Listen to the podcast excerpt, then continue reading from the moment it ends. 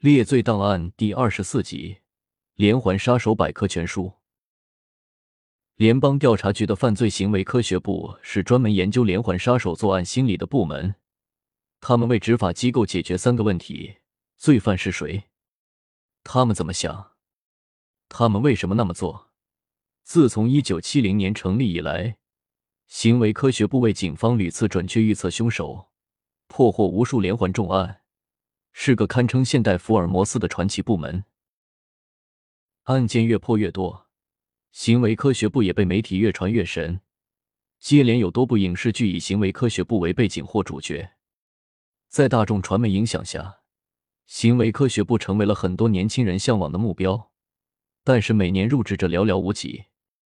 这不仅是该部门只选拔最优秀的探员进行培养，而且他们还有独特的办法对新人进行选拔。在该部门的入职培训教材中，列举了历史上一系列典型连环杀手的案例。第一个案例最为著名，其血腥恐怖程度令人叹为观止，往往第一时间就把不称职的新人吓退。该案例由联邦调查局著名探员罗伯特·雷斯勒。亲自调查并撰写。雷斯勒在连环杀手研究领域享有盛名。英语中的“连环杀手”一词，即为雷斯勒首次使用并推广。一九七六至一九七九年间，雷斯勒发起了一项连环杀手心理分析工程，对三十六名最可怕、最变态的连环杀手进行深度剖析，找出他们在个人背景和犯罪心理方面的相同之处。本案就是该工程的最后一人，也是最重要的杀手——萨克拉门托吸血鬼理查德·特伦顿·蔡斯。蔡斯一个人的作为，就够得上一整本的连环杀手百科全书。在他身上齐聚了绝大部分杀手的所有特征。直到现在，蔡斯仍然是联邦调查局重案侦破过程中的分析比照原型。首先，蔡斯的麦克唐纳指标是三项全满。对于该指标，细荣雄以前提到过，麦克唐纳三指标及连环杀手三指标，分别是纵火、尿床和虐待动物。一个人出现三项中的任意两项，即可被推定为有重度暴力倾向。蔡斯在五岁的时候就实施过严重的恶意纵火和极为频繁的动物虐待，尿床则伴随了他整个青少年期。在行为特征上，蔡斯同时有一病症和被迫害妄想，即认为自己的心脏即将萎缩，又怀疑别人要毒死自己。他兼具恋尸癖和食尸癖，对尸体进行侵犯，但又将其吞吃。在犯罪过程中体现出伦菲尔德综合征、皮克皮综合征等多种精神异常症状，残害受害人的方式融汇了多个极为复杂而离奇的手法。警方在搜查蔡斯的公寓时，被眼前的恐怖场景所深深震惊，这也成了很多警员一生难以抹去的噩梦。蔡斯公寓的墙壁、地板、天花板、冰箱、饮食器具和厨具上，全部都被人血浸透，到处都沾满了人类的内脏器官。下面，让细荣雄和大家一起，通过联邦调查局探员雷斯勒的调查报告。走进蔡斯内心中的人血之屋，看看这样一个怪物是如何成长的。蔡斯诞生在加州萨克拉门托的一个普通家庭，父亲脾气非常暴躁，经常殴打年幼的儿子。蔡斯在学校期间的人际关系还可以，到了高中时曾交过几个女朋友，可是都没有维持太长时间，很快就分手了。其中原因是蔡斯无法在女友面前实现正常的兴奋反应，为此他去咨询了精神科医生。医生告诉蔡斯，他病症的根源是心中有着被压抑的愤怒。成年之后，蔡斯开始出现受迫害妄想，总认为母亲会毒死自己，终日焦虑不安。不得已之下，家里为蔡斯买了一套公寓，让他搬出家。独自生活在公寓中，在此期间，蔡斯又患上了一病症，用各种古怪方式来治疗自己身上根本不存在的疾病。他认为自己的大脑缺乏维生素，就把橙子放在头上，相信维生素 C 会逐渐扩散，进而被大脑吸收。他还觉得自己的颅骨已经分离，为此剃了光头，以便于观察颅骨是怎样四处游移的。最可怕的是，他总怀疑自己的心脏会不断萎缩，逐渐消失。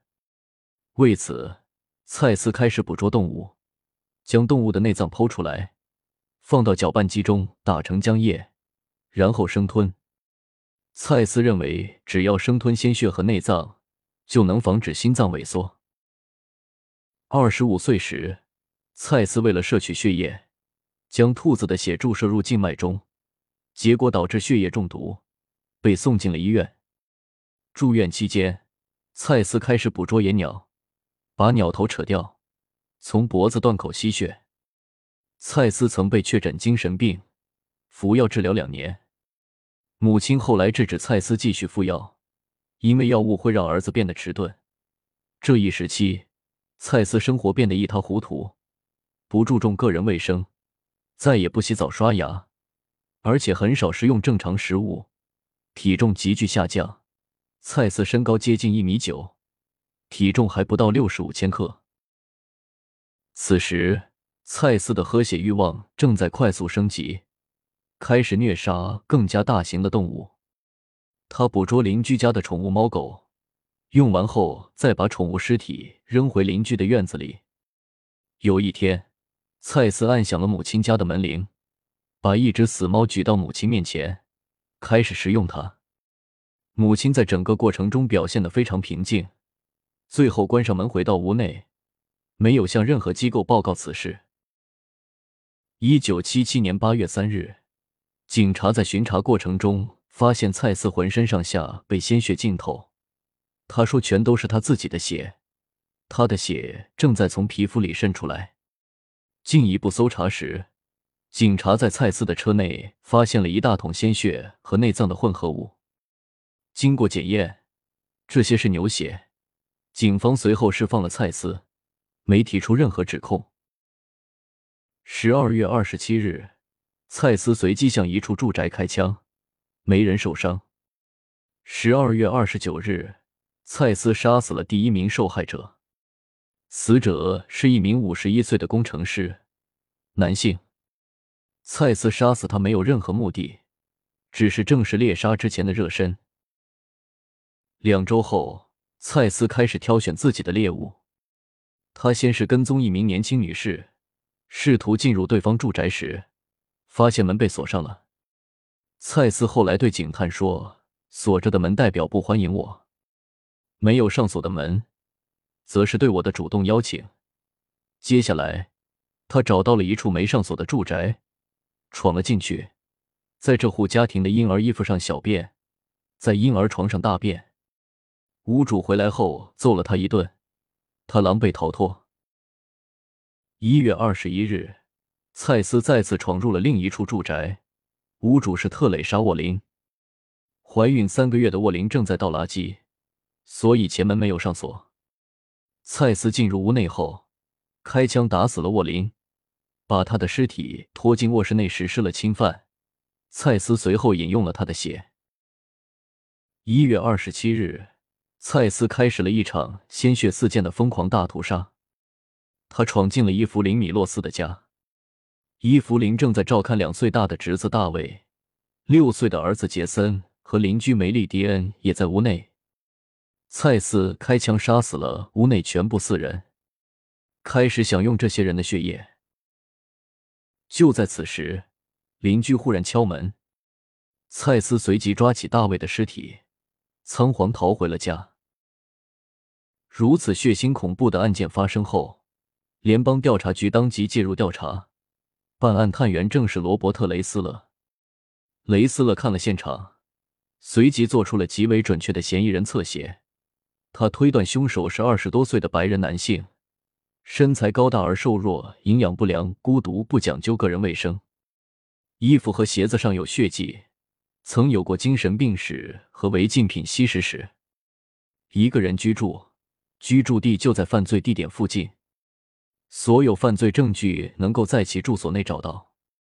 从事卑微的临时工作或失业，平时领取政府补助金。